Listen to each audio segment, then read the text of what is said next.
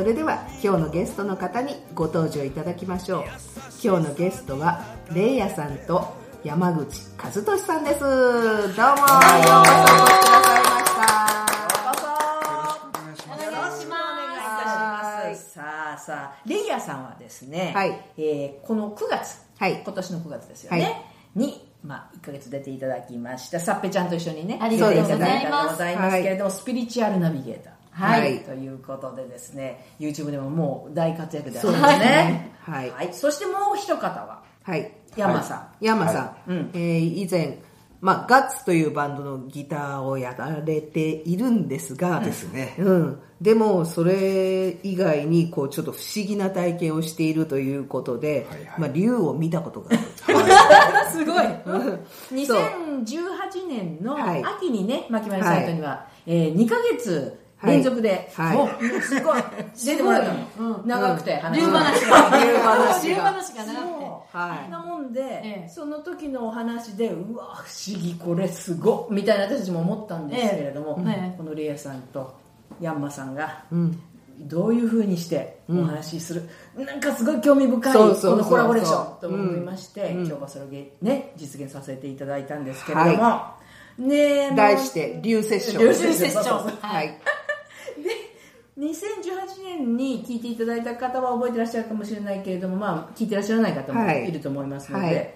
ざっくりどのようにして竜を見たかというのをあらましからね。あらましをましを。教えていただけますえーか、まあ、2012年なんですけども、はい。9月の2日の日曜日に、まあ、仕事終わって、えーベランダでタバコを吸ってたら、まあ、雲が突然 竜になっちゃって雲から竜に。はい、バカでかい竜になって真っ白な4本の爪を持った竜になって、爪ね。まあ、威嚇をしてると僕の方んで、えー結局まあその竜は空に向かってうわーっと吠えて、今の何だったんだろうと思ってた。次の日。次の日。次の日。次の日。あ、次の日もあるんですね。はしょっちゃいますけどね、うん。で次の日、えーまあその日は雲だらけだったんですけどもまあ幻覚だよなと、仕事のやりすぎはいかんなと。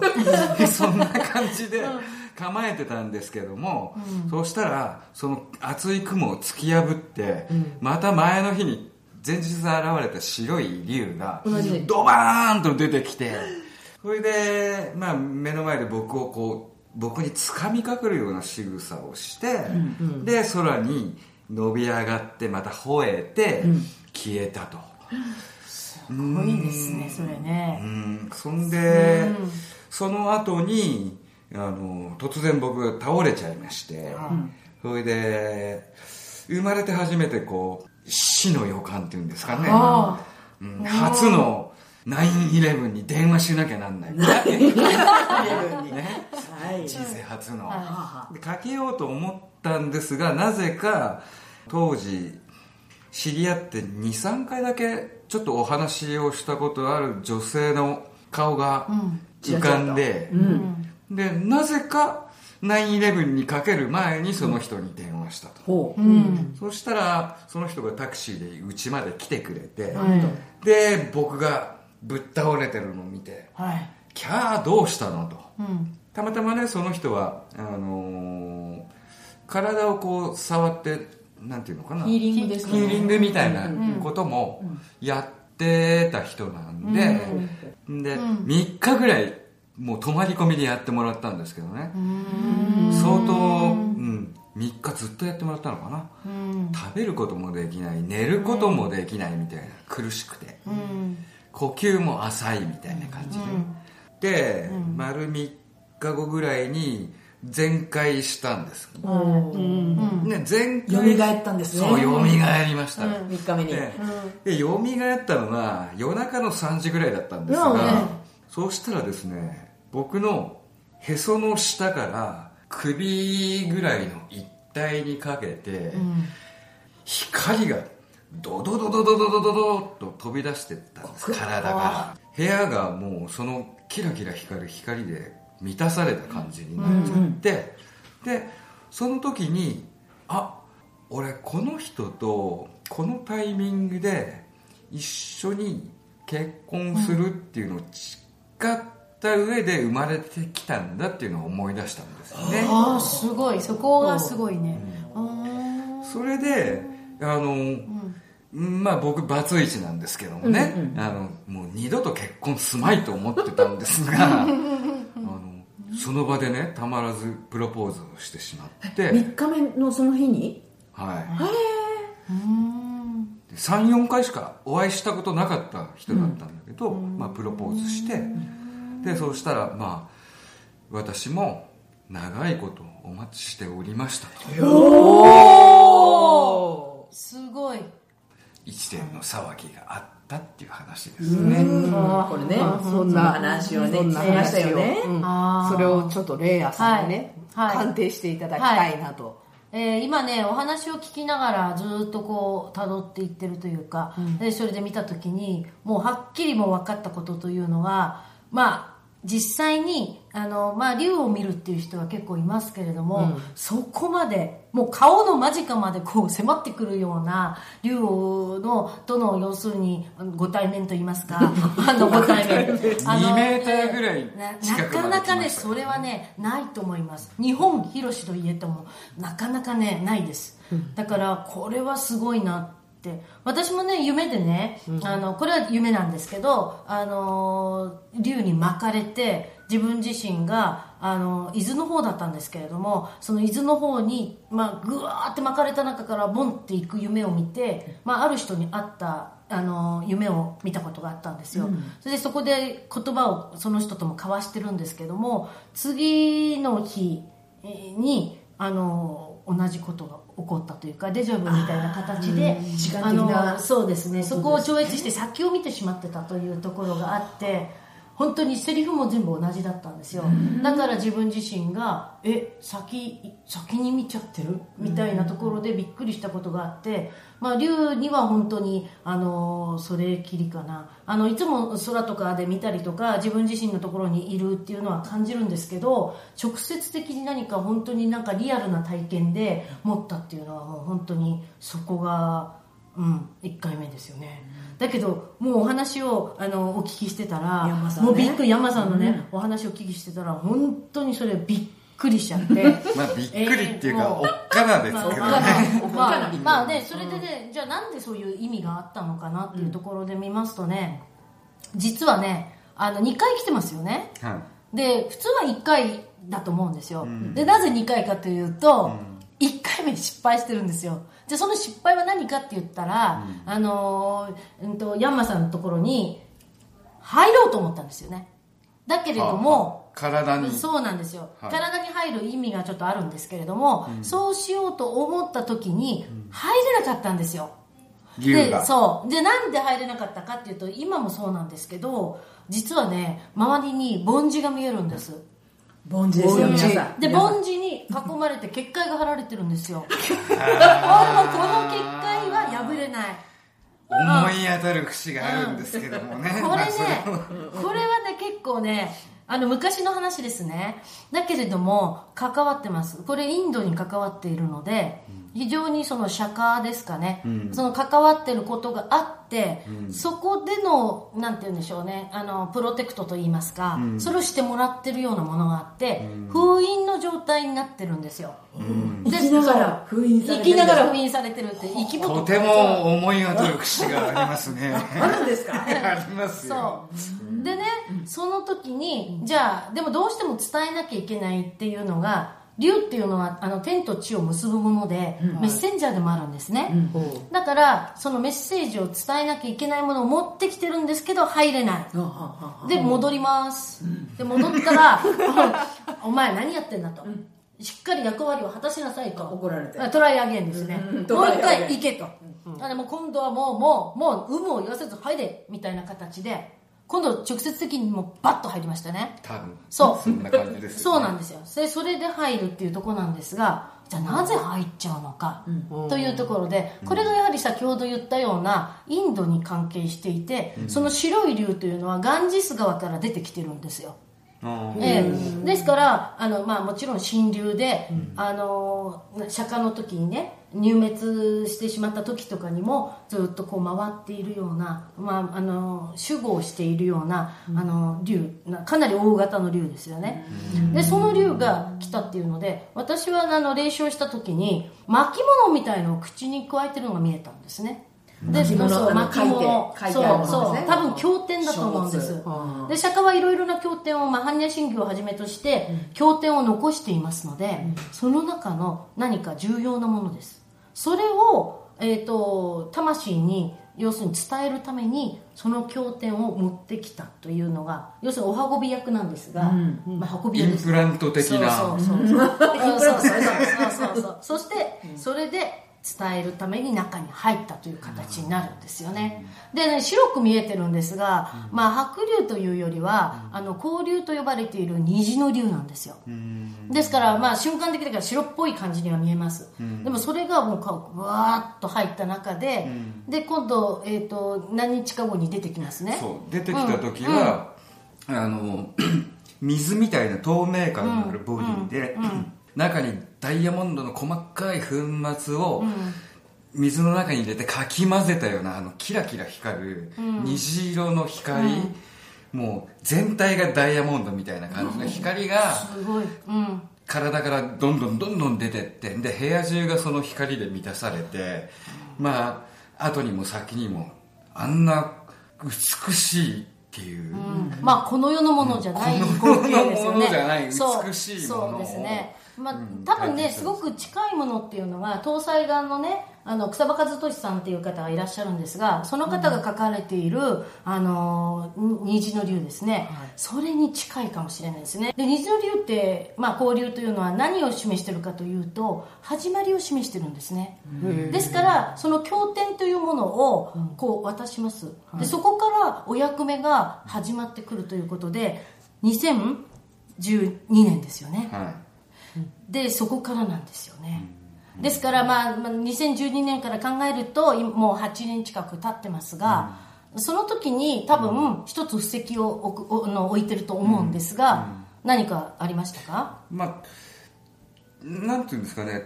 僕の思考がまだついていかないので、結局あの宗教的なところも全然わかんないし、スピリチュアルなことっていうのも全くわからない状態。もしで竜がいるなんていうことも信じてなかったタイプの人間だったんで、あのなんていうんですかね。理解ができない、でちょっとずつちょっとずつあこういうことなのかなって理解がついていくとそれに合わせた情報が弾けて、あの脳内を駆け巡るっていうんですかね、すごいですよね、うん。順を追ってちゃんと優しくビギナーガイドみたいな感じで、まあ、ガイドして、その都度その都度何かしらのインスピレーションを与えてくれるっていう感じで、まあ、まさにさっきの巻物っていう表現もあったんだけど、はい。僕もだから一回入って出てった時に何か僕のうん魂とかの中に何かしらのその情報源になるようなものっていうか、それ形のないものだと思うんだけど、はい。そういうものを残していったっていう感覚はずっとあったんですそうですよね。だからやっぱりねあの、まあ、竜竜で巻物だったんですけどよく宇宙人とそういうふうになる人もいますけれども、よくチップを入れられたとうん。か、そういうはい話を聞きますけど、はいはい結局情報を入れてるわけですよね。だからこの巻物っていうのも実際には、あのこれからですねあのまあ、その布石というところでは一度何か本を書かれてると思うんですけれども、第2弾としてはもっと広くいろいろな人々に伝わるように、あのメッセージを書かれるということが使命になってくると思うんですよ、うんだから、まあ、なんかねうんまあ、タイトルは例えば「竜に会った男」とかね。なんかそこら辺なんかなんかすごいんじゃないかと思いますけどそういうふうにしてちょっとねあのご自身がその竜竜を介してですねあの受け取るメッセージをお書きになるっていうのは大事なことかも。これからの時代の中で大事なことかもしれないですね。で先ほどなんかあのプロポーズの話があってうーんってこう思ってた時に、じゃああそれはですね、じゃあ一曲ちょっとね 曲を挟みまして、はい。それでお話聞きましょうか、じゃあちょっと一曲入れましょうかね。はい先ほどはね話途中でね切らせていただいちゃったんですけれども、はいは続きでお願いできますか、はい。えっ、とですね、その、竜のね、あの2回登場というのも来ましたけど、プロポーズっていうのがすごく気になったんですね。え、なんでそこで竜が出てきてプロポーズなのかなっていうふうに思ったんですでしょ？けど。それ僕謎なんですよね、でね、実はね、ん。あのー出身の星っていうのが、まあ地球じゃない方も結構いらっしゃるんですね。このように地球じゃない方地球じゃないなんか宇宙人っていうとなんかこうなんて銀色でこういうふうにっていう想像しちゃう人が多いので、まあ出身の星がって言った方がいいですよね、出身の星が、えっ、とね実はねあのアルタイルなんですよ。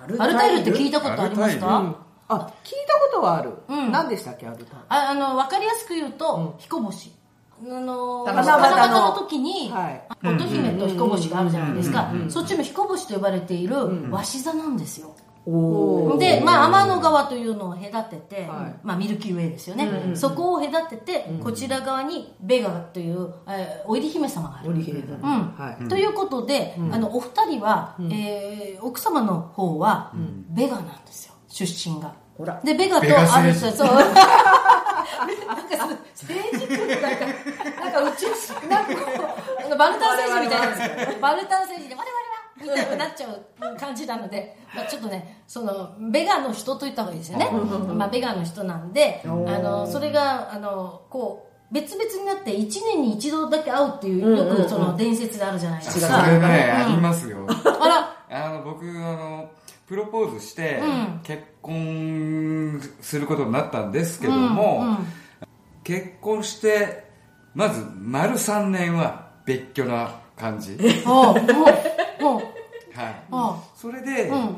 えー向こう側の義理の父親を預かるっていうことになって、うん。その時に、えー半分、まあ、ご飯だけ晩ご飯だけ食べて僕は自分のところに帰るみたいな。でそれが終わったと思ったら、今度は、うん。あのー嫁さんが石垣島に単身渡り無農薬農業を1年やって、あ行動的ですね、はい。すごいですね、うん。でまあそれはね、そのさっきの巻物じゃないですけども、うん。その竜って時間が関係ないので、うん。過去に行ったり未来に行ったりするんですけども、まあ、その未来のことを見据えた上で、うん。今からその自然栽培っていう農業をやってる取り組みをやってるんですけどね、ああやっぱりねそういうねあのこれからはね自給自足とかね,、そうですね。そういうことも大事になってくると思うんですね、結構シビアになってくると思うんで、結局ね竜っていうのはね、あの自然で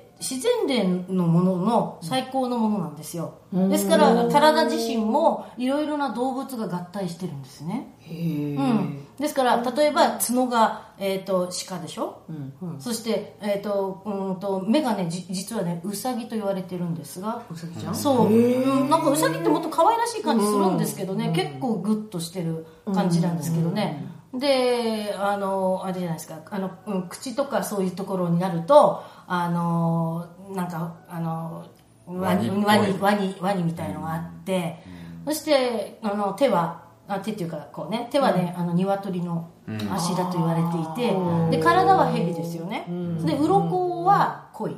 ひげひげと鱗は鯉と言われて登竜門って言って竜がほら、はい。上に上がるっていうのは中国の伝説にありますが、合そう点なんですですね。そうなんですよ。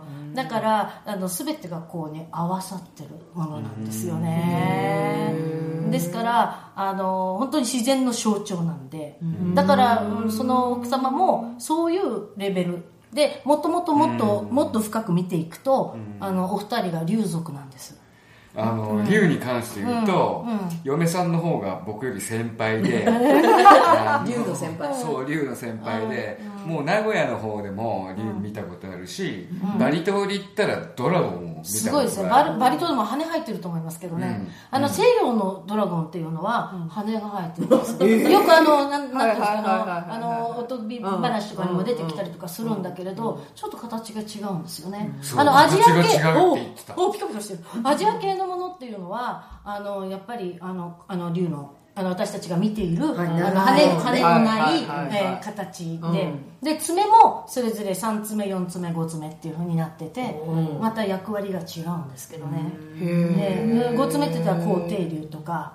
あのそういう一番偉い。そうそういう風に違うんですよね、で色もあのいろんな色がありましてね、うん。でなんかねあの、うんご覧になられたのはあの交流という交流って2つあるんですけど、赤い竜も、まあ、赤竜という言い方もしますけど、まあ、交流という言い方もします、でなってるんですよね、虹とね。はい、そうです。虹とね、あの赤い竜と、まあ、ありますけども、虹の竜ですね。すごく、うん、いいと思いますよね。だからその石垣島からまた帰ってきて、うん。はい。奥さんね。そう、あずすんあず。あずすのあず。すあず。するやいなや。するやんね するやいなや。どうぞありました。また。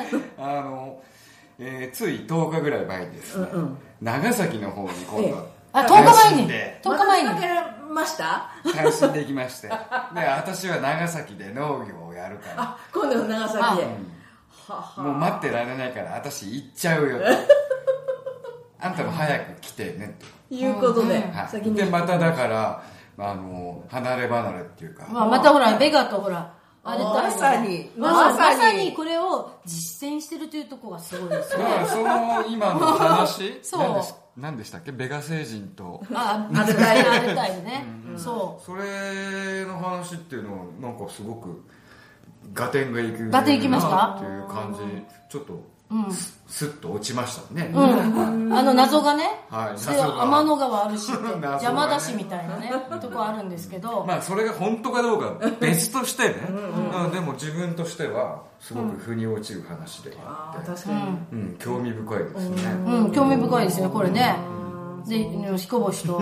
えー、ねあの奥さんってその、まあ、農法農業やってらっしゃいますけど、旗織りとかやらない旗織り。はやら旗織りはやらない何かこう編み物旗織りさすがにやらないけど、編み物とか何かこう作るものとかやらないですか？あの織姫様のパッタンパッタンやってたというのああがそういうこと？そうなの。よなんですか？いやーないですね。うん、今世では多分農業の方に行ってるんですね、まあほとんどほら、一緒にいた機会がないので。でその趣味とかが分かんない意外にこっそりバリバリしてそう編み編み物とかパタパタどっかで。だって石垣って織物とかあるじゃないですかこうパタパタやってるわけですよそう。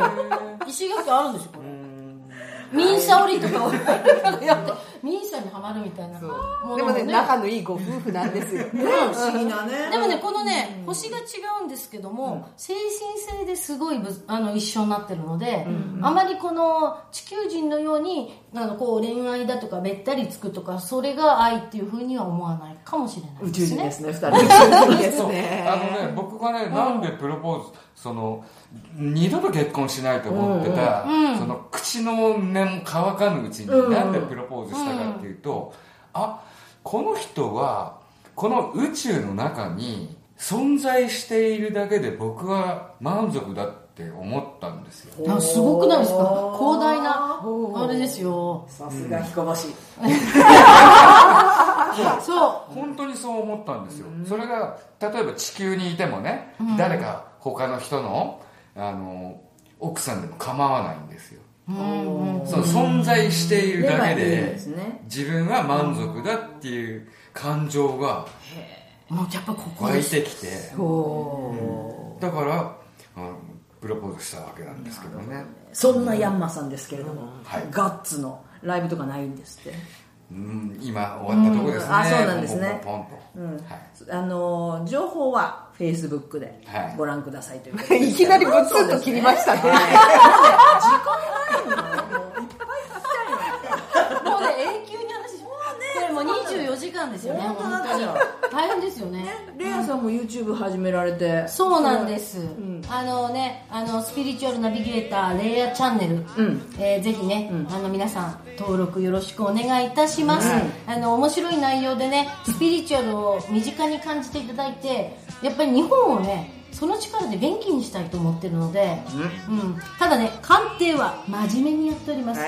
えーこちらのね 先ほどのアルタイルとベガとか友人のお話も真面目なお話でございます。そうえーですから皆さん安心してサロンにいらしてください。はい。もうさっきからここの電電気がねそう。ピカピカピカピカ、な何これ？